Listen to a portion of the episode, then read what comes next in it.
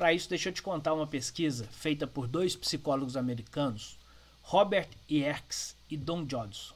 Dois psicólogos americanos em 1908. Fizeram a seguinte análise. Usaram ratinhos de laboratório para fazer isso, colocaram esses ratinhos numa caixa e dentro dessa caixa colocaram outro, outras duas caixinhas, uma preta e uma branca. E o experimento consistia em seguinte: sempre que esses ratinhos entrassem na caixa preta, eles levariam um choque. Sempre que entrassem na caixa branca, eles não levariam choque algum. O que aconteceu foi que esses ratos entravam nas duas caixas e não aprendiam que não, que não era mais para entrar na caixa preta. Eles continuavam entrando na caixa preta e tomando choque, somente quando esse choque era pequeno. Era um estímulo elétrico pequeno.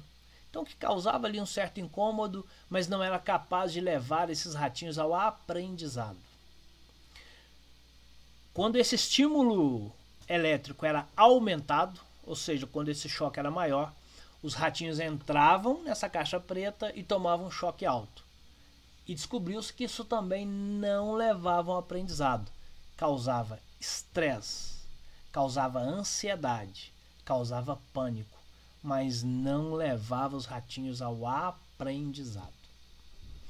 E aí eu quero trazer esse experimento para que você analise dentro da empresa por que será que as pessoas não estão aprendendo? Porque elas estão com estímulos baixos ou porque elas estão com estímulos altos demais que está causando ansiedade, medo e estresse. E aí você pode pensar, Edson, mas isso é uma pesquisa de 1908 feita em ratos. Como é que você quer trazer isso para o humano? Nós não vamos dar choque nas pessoas dentro da empresa. Não. Nós estamos falando de estímulos de desenvolvimento e de aprendizado. Essa pesquisa foi é, repetida, ou pelo menos nos seus moldes, em 2004, 2009 e 2011 por outros cientistas, por outros pesquisadores com pessoas. Tudo isso feito nos Estados Unidos também, com pessoas. E descobriu-se a mesma coisa. Contestou, é, contestou-se, encontrou o mesmo resultado. Quando o estímulo é baixo, o ser humano não é levado ao aprendizado. Quando o estímulo é muito alto, a pessoa é levada a estresse, ansiedade e medo. Então, como é que eu faço para desenvolver a minha equipe? encontrando o estímulo adequado para cada pessoa, tirando-as da zona de conforto, com certeza, mas nunca exagerando nesse processo. É preciso aplicar o estímulo certo de aprendizado, o colocar o desafio na medida certa para que aquela pessoa consiga um aprendizado. Então, se você coloca um desafio muito alto para quem tem competência muito baixo, vai ser estresse, ansiedade e medo.